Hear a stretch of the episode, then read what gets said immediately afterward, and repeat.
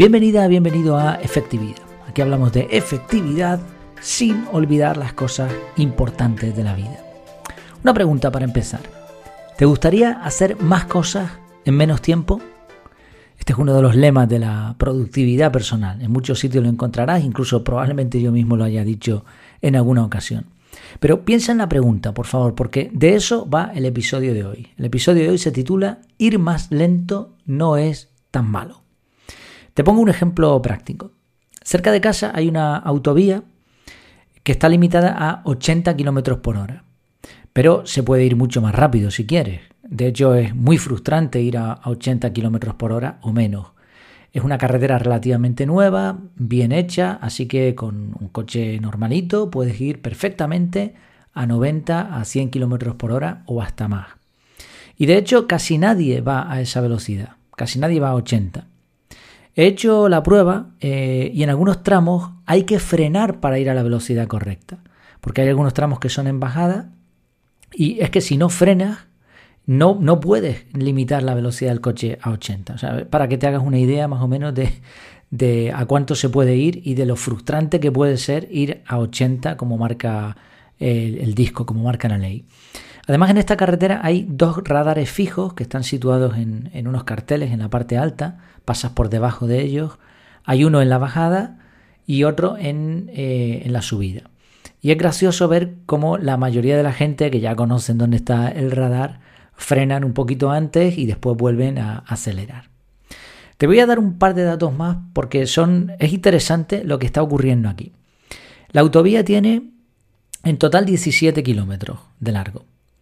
Bien, si vas a 80 kilómetros por hora, vas a tardar 12,75 minutos.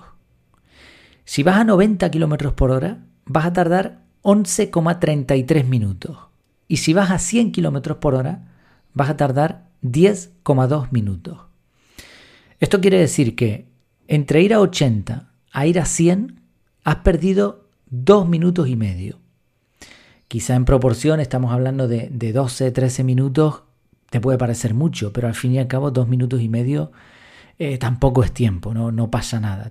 se te va ese tiempo mirando dos vídeos de TikTok o de, alguna cosa parecida. Pero claro, hay muchas diferencias entre ir a 80 e ir a 100.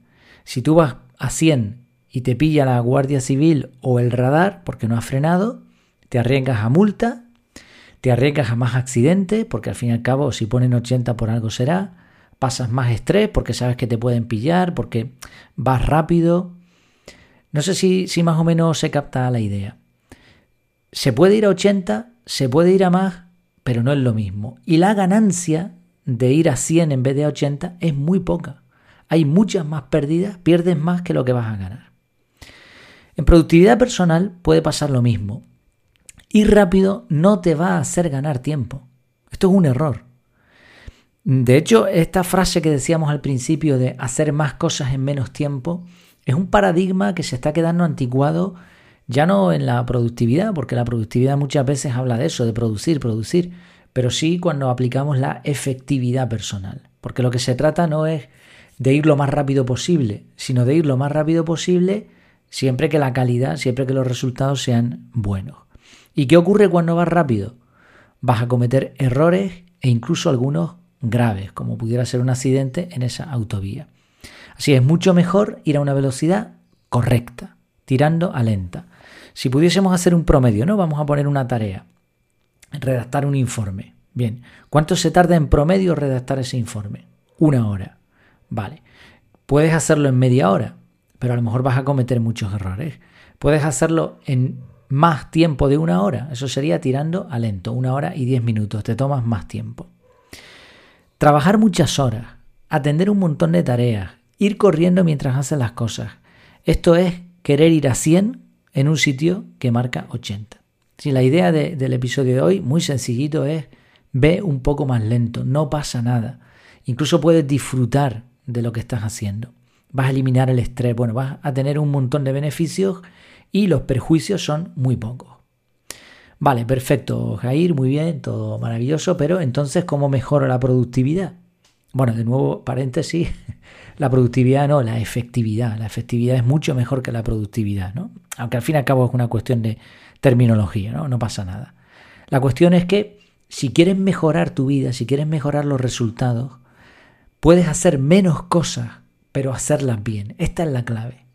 Y de hecho, si te fijas en las personas que a las que se admira, ¿no? Porque hacen las cosas bien, porque, porque llevan una vida ordenada, porque tienen resultados, no suelen ser personas que hacen muchas cosas. Son personas que hacen, las cosas que hacen las hacen bien. Tampoco se trata de ser un gandul, de no hacer nada. Pero si haces las cosas que haces, las haces bien, nadie te va a recriminar nada. Al contrario, te van a dar la enhorabuena, porque hay pocas personas hoy en día que los trabajos que se les asignan, que las tareas que hacen, las hagan bien, correctamente, que se tomen el tiempo. Hay trucos, obviamente, para ganar velocidad sin perder calidad. Pero gran parte de la productividad no consiste en estos trucos. Consiste en decidir de antemano qué vamos a hacer y sobre todo qué es lo que no vamos a hacer si queremos hacer lo que hacemos bien. Claro, aquí encontramos de nuevo el dilema en el, mundo de la efectividad personal con los sistemas de, de organización. Mm, para tú ver esto bien, para verlo mm, de una forma limpia, de una forma sencilla, necesitas el calendario. Porque el calendario te va a marcar la cantidad de horas diarias y si tú ahí agendas todo lo que haces en tu día a día, vas a ver muy fácil, muy rápidamente, si realmente te estás tomando el tiempo correcto para hacer tus tareas, si las estás disfrutando y también si te cabe. Si resulta que tú vas metiendo tareas en el calendario y de pronto ves que un día está completamente lleno, que no hay ni un minuto de descanso, obviamente algo malo va a pasar ahí. ¿no? Como decíamos al principio, accidente, multa, lo que sea. Tus resultados no van a ser de calidad. Pero eso lo vas a ver en el calendario. ¿Te sirve un sistema con listas de tareas? Por supuesto que sí, pero siempre va a ser reactivo. Tú vas a tener unas listas de tareas vas a intentar ir haciéndolas en el tiempo que tienes, pero realmente nunca sabes si te daba tiempo o no te daba tiempo hasta que te pones con ello. Mientras que en el calendario lo ves eh, de una forma anticipada. Que sí, que el calendario puede fallar, que al final un día se puede ir, ir al, garete y, y no, no haber manera de cumplir con tus horarios. Sí, por supuesto. Pero tú te estás anticipando a la situación y en la mayoría de los días vas a poder cumplir con eso. Y a medida que vas ganando experiencia en calendarizar, en, poner esos bloques de tiempo, vas a ir viendo rápidamente lo que te cabe, lo que no te cabe, si lo vas a hacer con tranquilidad o no. Obviamente no se trata simplemente de poner bloques en el calendario, al igual que no se trata de poner eh, listas de tareas, tareas en listas, ¿no? Mejor dicho, eh, hace falta un método. Eh, eh, como siempre, tú sabes que el método CAR está a disposición. Tienes además un descuento, un descuentazo del 50% en las notas del programa y también en el canal de Telegram está disponible. Pero bueno, si no tienes un método, mm, puedes verlo. Lo que pasa es que no va a ser tan fluido, no vas a poder decidir con tanta efectividad. Así, en resumen, la idea es muy sencilla. Ir un poco más lento no es tan malo. Y para lograrlo hay que hacer menos cosas. Antes de terminar, me gustaría mm, pedirte, ¿no? Eh, ponerme a disposición tuya por si tienes alguna consulta, alguna idea que pueda añadir al, podcast. Eh, a veces contesto dudas, muchas de ellas directamente, pero también puedo traerlas aquí al podcast, no habría ningún problema si, si me das tu permiso. Incluso, bueno, si me lo mandas al correo efectividad.efectividad.es, fantástico, y nos comunicamos por ahí. Pero también, si estás en el canal de Telegram, si utilizas Telegram, que es una fantástica aplicación, puedes incluso mandarme un audio directamente por ahí y lo podría incluir en el podcast. En Telegram mi, eh, mi cuenta es arroba Jair Amores, arroba Jair Amores, todo seguido. Pero si vas al canal de Efectividad en Telegram, vas a verlo ahí también dentro del canal, en la descripción, vas a ver mi, mi contacto. Pues nada más, recuerda, más lento, poquito a poquito, suave, suavecito. Hasta la próxima.